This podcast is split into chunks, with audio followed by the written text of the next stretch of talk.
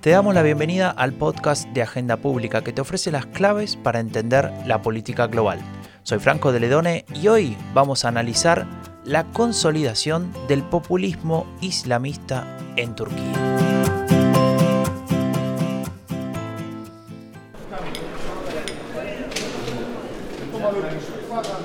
Un día corriente en esta taberna, tranquilo, normal, hasta que de pronto alguien entra y todos hacen silencio.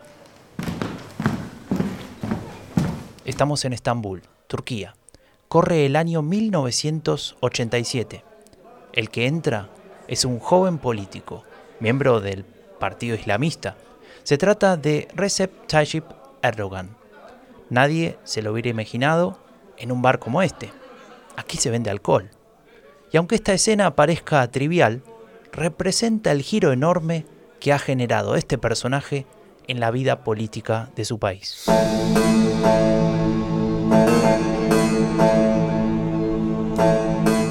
Turquía ha pasado de ser un posible candidato a ingresar a la Unión Europea a estar más lejos que nunca de que esto suceda, de promover el laicismo a tener clases de religión obligatoria en todas las escuelas, de intentar de ser una república liberal a ir camino a convertirse en una autocracia. ¿Qué sabemos y qué podemos esperar de Turquía y del populismo islamista de Erdogan?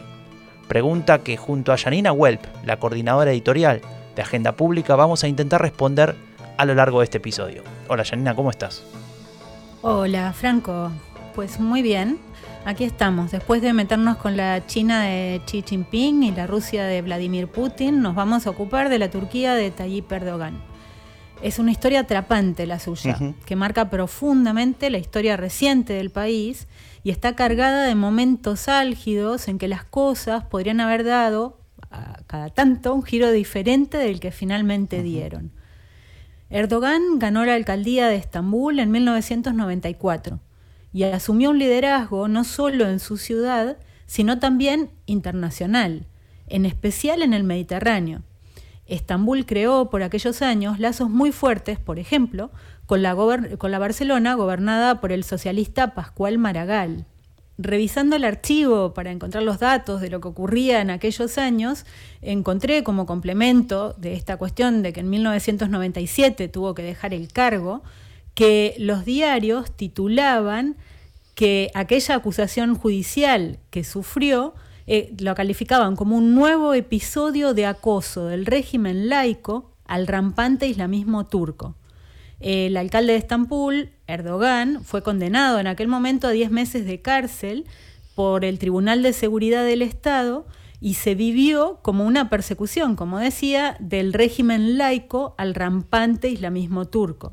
Lo interesante es que Erdogan no se dejó amedrentar, ¿no? Por, por, ese, por esa decisión del tribunal y no dejó la política, ¿no? Es cierto que se ilegaliza su partido, que se llamaba Refa, no lo nombré antes, pero lo nombramos ahora, y en 2001 crea el AKP, que es el partido actual, eh, y dos años después, apenas de haberlo creado, en el año 2003, logra ser el primer ministro de Turquía. A partir de ahí, nunca más se va a bajar del poder, pero bueno, los detalles de, toda esta carrera la vamos a ver a lo largo de este episodio. Así es, y igualmente para dar un marco hay varias claves que ayudan a poner un poco de orden para seguir esta historia.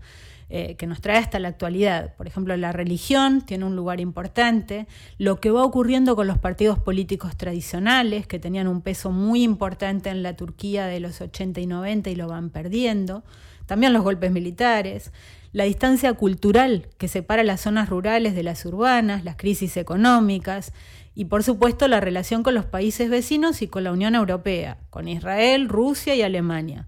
Muchas condiciones y variables que no pueden pasarse por alto. Bueno, entonces yo te propongo para, para ordenarnos un poco poner un marco histórico. ¿Qué te parece? Y para empezar ese marco histórico nos tenemos que ir todavía más atrás en el tiempo nos, tenemos que ir hasta la caída del Imperio Otomano, cuando luego de que eso suceda se funda o se proclama la República de Turquía en 1923. Aunque la verdad que sería mucho decir que eso era una democracia, ya que hasta 1945 solamente había un partido político.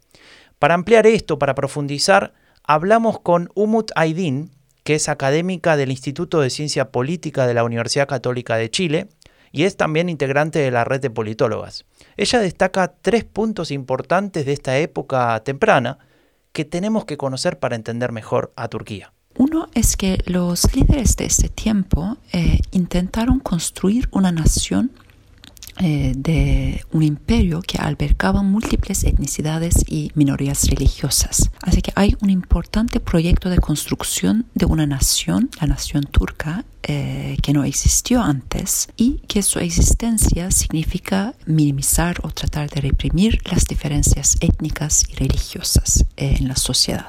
Un segundo aspecto importante es que el liderazgo de esa época em, intentó establecer un Estado laico en, una sociedad eh, bastante religiosa y tradicional. Y eso eh, generó una tensión eh, que todavía existe, en mi opinión, en la política turca entre una élite occidental modernizada y una población que es bastante conservadora. Eh, un, tercer aspecto importante es la significancia de, los militares en la política turca, eh, porque aunque eh, Turquía avanza hacia una democracia, hay elecciones, hay oposición, etc., los militares intervinieron en la política turca turca en tres ocasiones directamente en 1960, 71 y 80 y en varias otras ocasiones más indirectamente.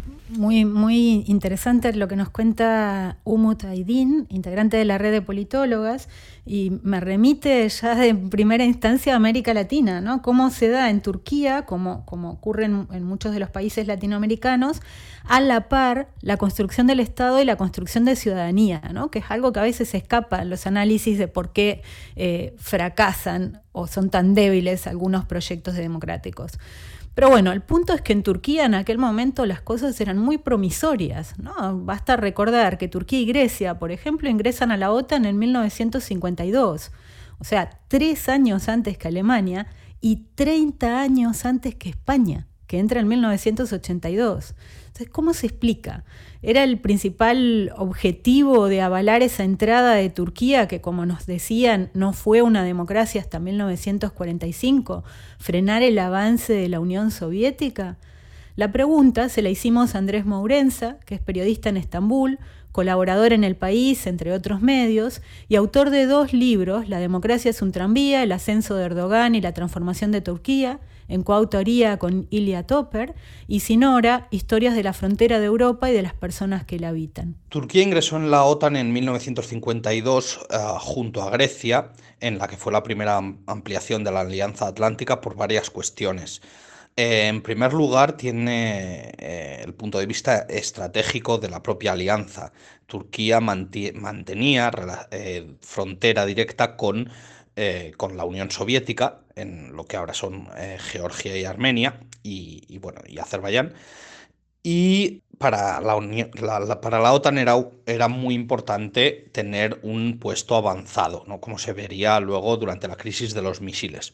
Desde el punto de vista de las relaciones turco-estadounidenses, Turquía había mostrado su ah, cercanía a Estados Unidos ya con la participación, con el envío de, tropas a la guerra de Corea. Además, eh, desde el punto de vista turco, había un problema con eh, Rusia. Eh, Stalin, después de la Segunda Guerra Mundial, había empezado a reclamar el control de los estrechos y la incorporación a la Unión Soviética de varias provincias del noreste de Turquía que durante, desde finales del siglo XIX hasta la Revolución Rusa habían pertenecido al Imperio Ruso, que son las provincias de Ardahan y Kars. Entonces en Turquía había un cierto miedo al vecino del norte, a la Unión Soviética y a, eh, a su expansión, a su, a su pretendida expansión hacia Turquía.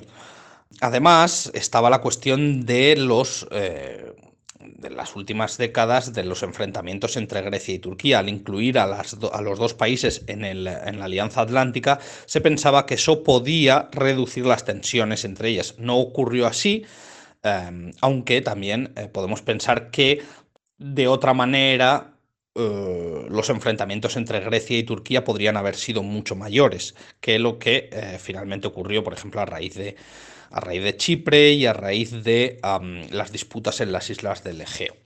Bueno, o sea, acá eh, nos dice Maurenza que hay dos objetivos con esta entrada de Turquía a la OTAN. Por un lado, el miedo a la expansión soviética y por el otro, la posibilidad de reducir las tensiones entre Grecia y Turquía a, partir de incorporarlos a los dos. Queda la evaluación de eh, cómo se consiguen estos objetivos o no, porque vamos a seguir hablando a lo largo de este episodio de, cómo está la situación actual en el posicionamiento turco. Ahora, eh, otra cuestión que surge tiene que ver con España entra en el 82, completada su transición a la democracia, mientras Turquía permanece desde su incorporación a pesar de los múltiples golpes militares que hay durante el periodo. ¿Por qué? ¿Cómo se entiende? En realidad para la OTAN nunca fue importante la credencial democrática de, sus Estados miembros de fondo. Es verdad que se ha utilizado, sobre todo en los últimos años, la cuestión democrática o el Estado de Derecho para arguir eh, contra o a favor de una Em, de, la pertenencia de un, determinado Estado a la OTAN, pero eh, no es como la Unión Europea, se trata de una alianza militar y de seguridad.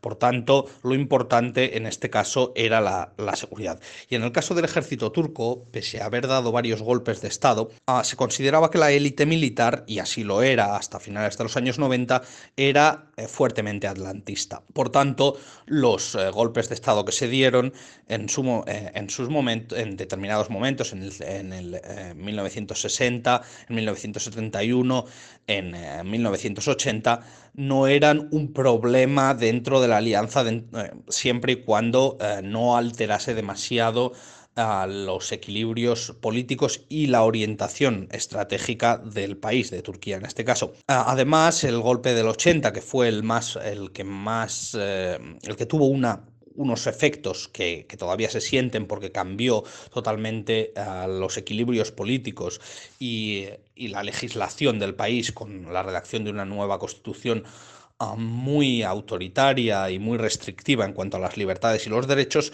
se vio como un golpe al izquierdismo y al comunismo. En los años 70 en Turquía se, había desarrollado, se habían desarrollado muchas organizaciones izquierdistas, algunas de ellas incluso armadas, como había pasado en otros países de, la zona del, Mediterráneo. El golpe de 1980 sirve para poner... Eh, paz manu militari en esos enfrentamientos que se producían entre una eh, izquierda ah, de inspiración comunista o socialista, que tenían ciertas relaciones con una socialdemocracia que iba creciendo y que se hacía cada vez más combativa, como por ejemplo pasó en Chile, y, y, que llegó al poder en varias ocasiones durante los años 70, y por otro lado unas organizaciones de extrema derecha que en cierto modo recibían, el, em, eh, recibían apoyo del, eh, del, llamado Estado profundo o de eh, ciertos estamentos del Estado y un apoyo indirecto también de la OTAN, porque en esos momentos la extrema derecha turca, como ocurría en otros países del Mediterráneo, era fuertemente atlantista y fuertemente anticomunista. Por tanto, eh, no había ninguna contradicción desde el punto de vista de la OTAN en apoyar a esa Turquía donde se producían golpes de Estado. Bueno, entonces lo que queda claro es que lo importante para la OTAN es la seguridad, ¿no? Y tampoco es algo raro, ya que se trata de, una alianza militar en todo caso.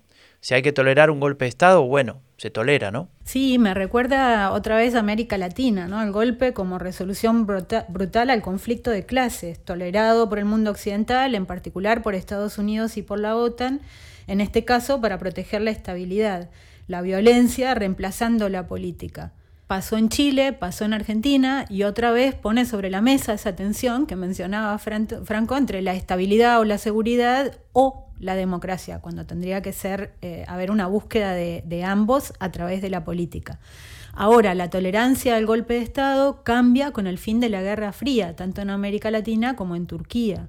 ¿Qué ocurrió? Que a raíz del fin de la Guerra Fría, eh, se produjeron cambios en todo el espectro político de Turquía y también dentro del estamento militar. Y ese estamento militar que se fue dando cuenta que el, propio golpe que ellos mismos habían dado, o su generación anterior de, generales había dado, y había, em, había decretado una nueva legislación, unas nuevas, eh, unas nuevas políticas, entre las cuales em, en, su lucha contra el comunismo se em, incluía una constitución y una, y una serie de leyes que fomentaban la religiosidad, esas leyes habían terminado provocando un surgimiento o un resurgimiento de las organizaciones islamistas. Estas nuevas generaciones que crecen en los 90, estas nuevas generaciones de militares que crecen en los 90, empiezan a ver ese crecimiento de, las organizaciones religiosas e islamistas como una especie de plan eh, apoyado por Estados Unidos del mismo modo que había ocurrido en Afganistán. Y por tanto se empiezan a volver ciertamente antiestadounidenses. Con lo cual, si bien el, golpe de Estado posmoderno que se llama del, 98 contra el, gobierno de, de Necmettin Erbakan no es visto como demasiado problemático por el resto de socios de la OTAN, sí que luego em, esa, esa élite militar que se va haciendo fuerte en el Estado Mayor es vista cada vez más como un problema, porque alberga cada vez más eh, ideas eurasianistas, es decir, que apoya eh, una mayor alianza con Rusia, con Irán, con China, con India, y una mirada más hacia Asia que hacia eh, Europa o la Alianza Atlántica. Y eso ya empieza a ser problemático, porque parte de estas, em, de estas élites, digamos que ahora eh, en, los, en, las últimas dos décadas el Estado Mayor ha estado dividido entre, entre militares otanistas y militares eurasianistas, ahora eh, o en los últimos años han tenido mucho poder en, en, en el giro digamos, estratégico que ha dado el propio gobierno de Erdogan eh, hacia una mayor confrontación con Occidente y una mayor alianza con, por ejemplo, Rusia o un acercamiento a China.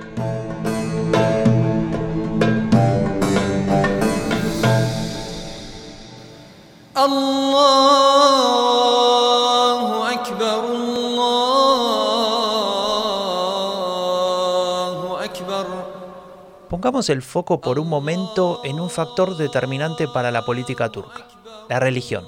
Algo que su actual presidente ha sabido manejar muy bien, ¿no, Janina?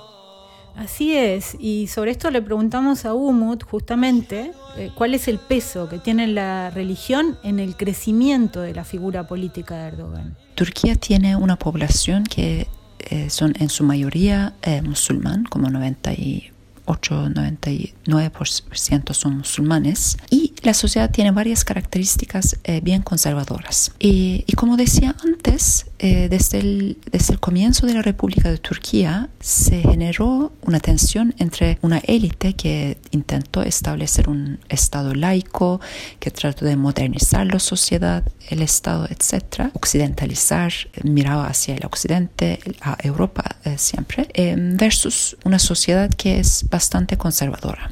Y Erdogan, en su autoidentificación eh, como un líder, un político religioso, eh, un político musulmán, apela a esas creencias populares religiosas, pero también es eh, interesante notar que tiene un énfasis antielitista en su discurso en general, desde sus orígenes de un barrio popular de Estambul hasta cómo se viste, enfatiza eh, esa de que no pertenece a la, a la élite. Aparte de eso, también es importante recordar que es un político bastante carismático y también en, eh, en particular en los primeros 10 años, digamos, de su, de su gobierno, ha logrado muchos, eh, muchas reformas políticas y económicas y han estabilizado, habían estabilizado el país.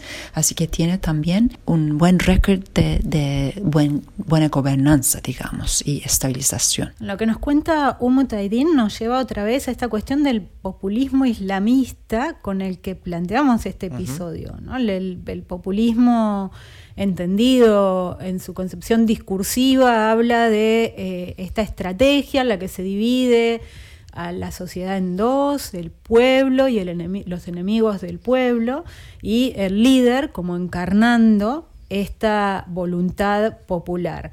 Erdogan representa esto. Cuando él llega al poder, lo mencionabas Franco en la introducción, hablando de Erdogan paseando por los bares y demás, se mezcla con esa otra gente a la que los partidos islamistas convencionales eh, no, le, no habían apelado, ¿no? y se muestra como uno de los suyos.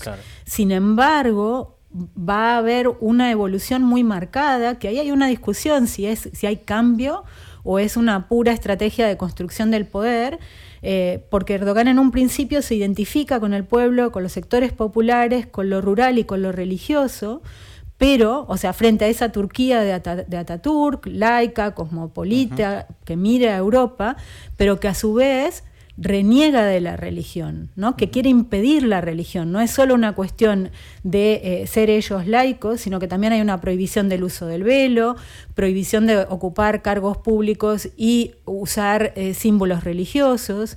Y Erdogan se subleva contra todo esto representando a los sectores populares y apelando a la tolerancia y a una Turquía libre, plural y abierta, y poco a poco va construyendo el poder eh, negando finalmente a esa otra Turquía. ¿no? Ahí hay una construcción muy fuerte de este populismo islamista que Erdogan encarna con, especial claridad. Ahí se sube al, tranvía, ¿no? Parafraseando el, libro justamente de, el título del libro de, Andrés Mourenza, ¿no? Se sube a ese tranvía y entiende algo que, que, también decíamos al principio, que es ampliar la base electoral, ¿no? Entiende que tiene que hablarle a más gente y sabe cómo hacerlo, como explicaba también Aidin y, vos decías recién, al, venir de esos sectores más bajos. También recordemos que él casi es futbolista profesional, ¿no? En, se termina ese, esa carrera porque decide eh, ir a la política y demás.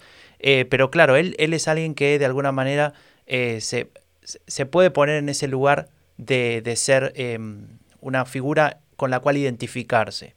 Y eso, eso habla mucho de, cómo se construye esa figura política. Así es, creo que el, Aydin, Umut Aydin lo decía, el, carisma de Erdogan es algo que se ha destacado mucho, ¿no? su personalidad cautivante como ciertos sectores, un amplio espectro de sectores populares, todavía, a pesar de todas las cosas que han pasado en Turquía en los últimos años, siguen eh, sintiendo una gran adhesión hacia sus propuestas y su figura. Claro.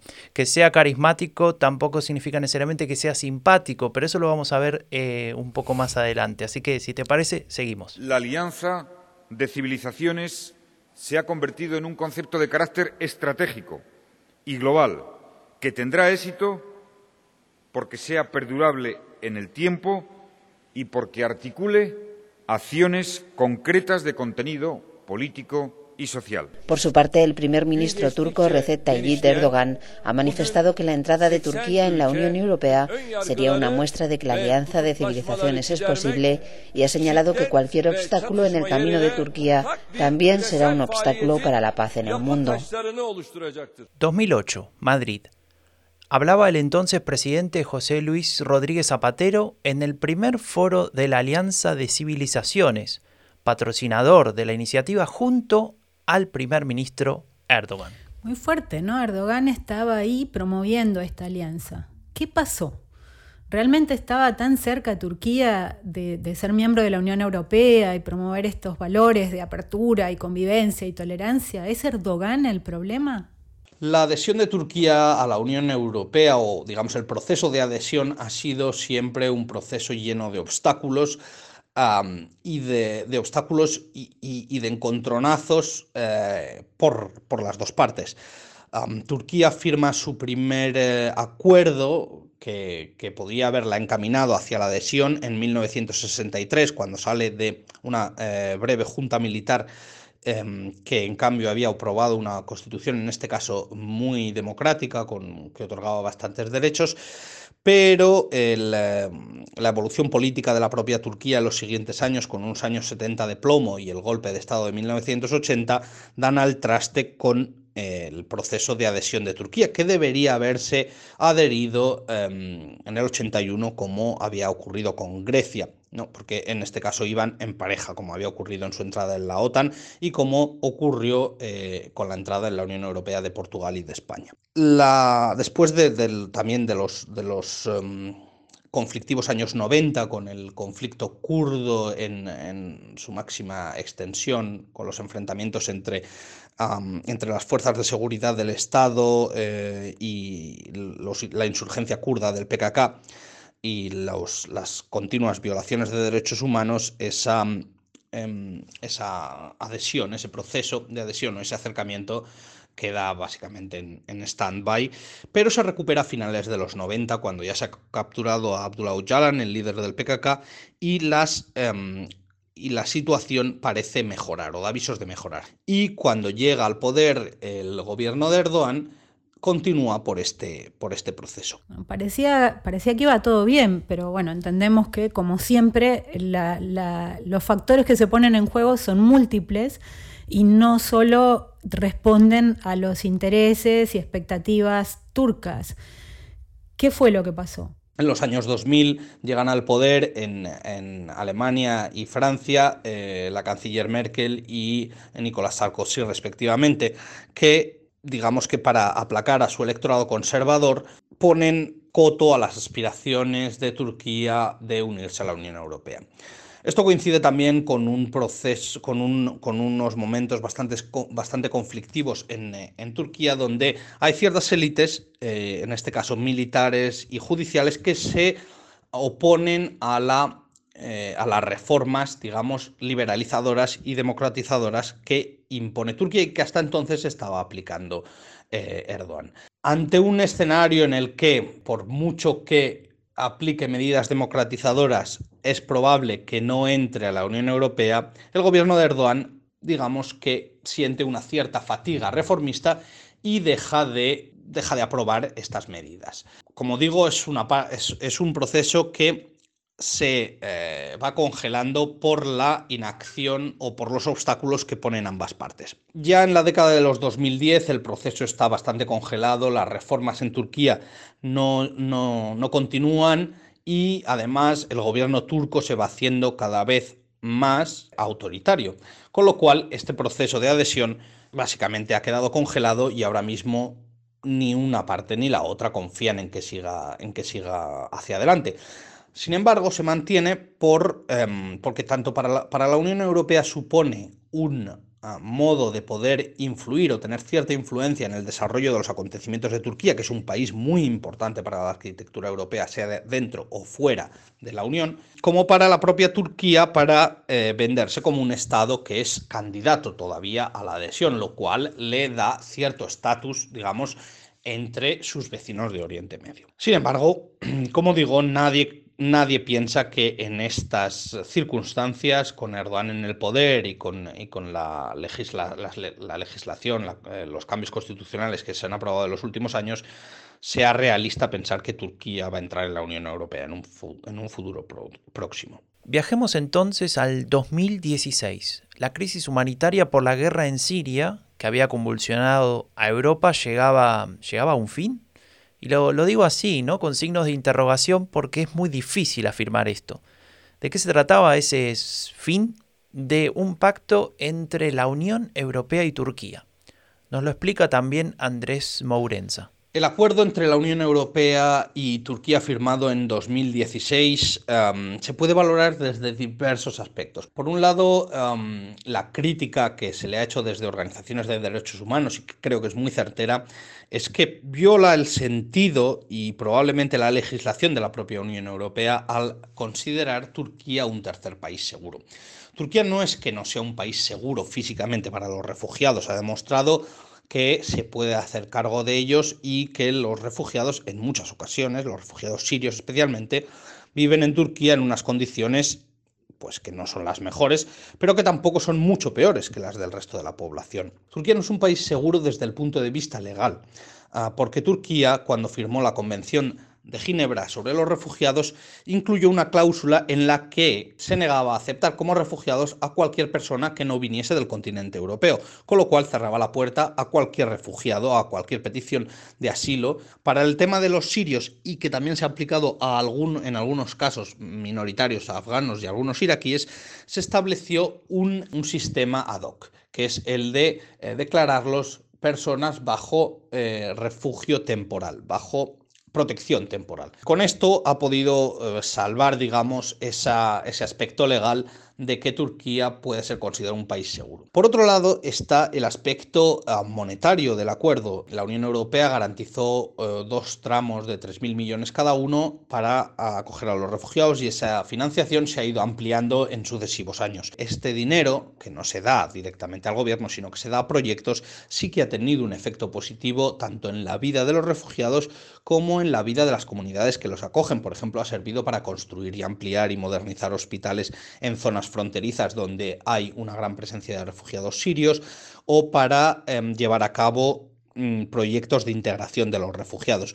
Ahora, por ejemplo, la oposición eh, turca mm, se niega a aceptar este acuerdo porque no quiere trabajar por la integración de los refugiados, sino que pretende que en caso de llegar al poder y de derrotar a Erdogan en las urnas, estos refugiados sirios, por ejemplo, se vuelvan a su país, lo cual desde el punto de vista humanitario y desde el punto de vista político parece imposible o, es eh, incluso eh, rechazable desde el punto de vista humanitario porque estas personas han huido de la persecución en su mayoría del régimen de Bashar al-Assad. Eh, por otro lado, Turquía ha utilizado, o Erdogan ha utilizado este acuerdo para mostrar la hipocresía de la Unión Europea, en el sentido de que, por mucho que hable de valores eh, humanitarios, de, derechos humanos, es a Turquía a la que le encomienda el cuidado de los refugiados, un país cuya renta per cápita es muy inferior a la de la mayoría de los países de la Unión Europea. Y por otro lado, además, le ha permitido, desde el punto de vista exterior,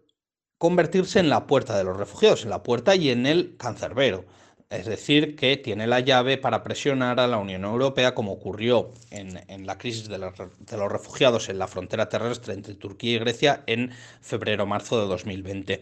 Y es probable que continúe utilizando esta llave para presionar a la Unión Europea cuando necesite más, eh, cuando necesite más digamos, que la Unión Europea mire para otro lado en otras cuestiones. ¿no? Esto, eh, digamos, que le hace depender de Turquía de una manera eh, que el propio Erdogan aprovecha para, su, para conseguir réditos políticos en Turquía, por ejemplo, en el sentido de que no, no se le impongan sanciones por, eh, la, por, por violar derechos humanos, etcétera, etcétera. Status of women is the status of democracy. I am the first woman to be president of the European Commission. I am the president of the European Commission. And this is how I expected to be treated when visiting Turkey two weeks ago, like a Commission president. But I was not. Escuchábamos a Ursula von der Leyen, la jefa del Ejecutivo Comunitario. Su emotivo discurso tiene lugar después de un encuentro diplomático entre las autoridades de la Unión Europea y las turcas en Estambul. Muchos recordarán el Sofagate. Había dos sillones que se ocuparon con naturalidad por los dos hombres que estaban presentes, Erdogan y Michel, mientras la presidenta de la Comisión Europea debía ubicarse en un sofá como una asesora o acompañante de nivel jerárquico inferior. Claro, es que pareciera como que la cuestión de género y Erdogan no se llevan muy bien, ¿no? Bueno, bueno, Franco, a juzgar por los nuevos descuidos de Michel, tampoco se llevan bien con él. Hmm. Pero volvamos a Erdogan. El presidente Erdogan plantea el uso del velo como un derecho de las mujeres, cosa que por supuesto abre una discusión compleja. Recordarás que hace poco hubo un voto en Suiza, una iniciativa ciudadana, eh, sobre este tema. ¿no? La prohibición del velo también socava los derechos de las mujeres. ¿no? Y esto ha estado sobre la mesa en el debate turco en las últimas décadas. Pero hay otra cuestión flagrante que es la violencia de género. Turquía se ha retirado del Acuerdo de Estambul para combatirla. Entonces lo que nos preguntábamos es qué piensan las mujeres turcas de esto. ¿Tiene popularidad también entre ellas o lo rechazan? ¿Es el movimiento feminista un baluarte de la oposición? Humo Taidin nos decía lo siguiente. Eh, creo que el tema de uso de velo es bastante complejo eh, porque su uso había sido prohibido en Turquía por, eh, por mucho tiempo, en oficinas públicas, en escuelas, en universidades, etc. Y eso significaba que muchas mujeres no podían acceder, por ejemplo, a empleos públicos, a las universidades, lo que generó bastante descontento. Así que el uso de velo como un derecho no es un discurso que pertenece a Erdogan, sino apoyado por, por muchas mujeres, muchos, eh, muchas feministas. Así que es un tema un poco más complejo. Pero poniendo ese tema aparte, podemos decir que en el periodo que Erdogan ha gobernado ha sido importantes retrocesos en varias áreas relacionadas con mujer y género en Turquía. Eh, violencia de género es un ejemplo. Eh, Turquía se retiró de la Convención de Estambul, pero también se puede percibir una relajación, digamos, en la persecución y sanción de violencia de género. También hay un discurso sobre, por ejemplo, el rol de la mujer en la sociedad, eh, que, que Erdogan dice que la mujer pertenece a la casa y a eh, eh, debe tener por lo menos tres hijos, etcétera, que significa como un, cambio en, el paradigma, digamos. Y hay, hay una oposición importante de feministas, hay muchas protestas feministas han sido en los últimos años en particular, eh, muy fuertemente en, el caso de violencia en razón de género, pero también en, en todos estos temas hay como un, un importante pushback de, de, mujeres feministas. Bueno, y nos queda entonces una última pregunta. Bueno, en realidad nos quedan muchas preguntas, pero vamos a cerrar con esta pregunta para, para este episodio. ¿Qué tipo de democracia es Turquía actualmente? Creo que no es muy controversial eh, decir que Turquía ya no es una democracia, sino un autoritarismo competitivo, eh, por varias razones. Eh, hay elecciones, pero la oposición está bastante reprimida. Por ejemplo, muchos políticos kurdos están en la cárcel. La libertad de prensa y la, la libertad de expresión eh, están severamente limitadas, eh, quizás no en papel, pero en la práctica, a través del uso de leyes antiterroristas, la prensa eh, se ha silenciado. también los chequeos y balanceos que normalmente existen entre los tres poderes del Estado de una democracia van desapareciendo en Turquía. El sistema está significativamente sesgado hacia el Ejecutivo. Y ese giro hacia el autoritarismo no ha sido de un día al otro, sino mucho más gradual. Eh, de hecho, cuando el Partido Justicia y Desarrollo eh, recién llegó al poder en 2002, avanzaron bastante eh, rápidamente en reformas políticas, en democratización, etcétera, con con la perspectiva de membresía de, a la Unión Europea. Pero gradualmente estas reformas aceleraron y eh, se revertieron. Así que hoy en día podemos decir que ya Turquía no es un país democrático, eh, sino un autoritarismo eh, que sigue teniendo elecciones, pero faltan muchos derechos y falta muchas libertades y la oposición.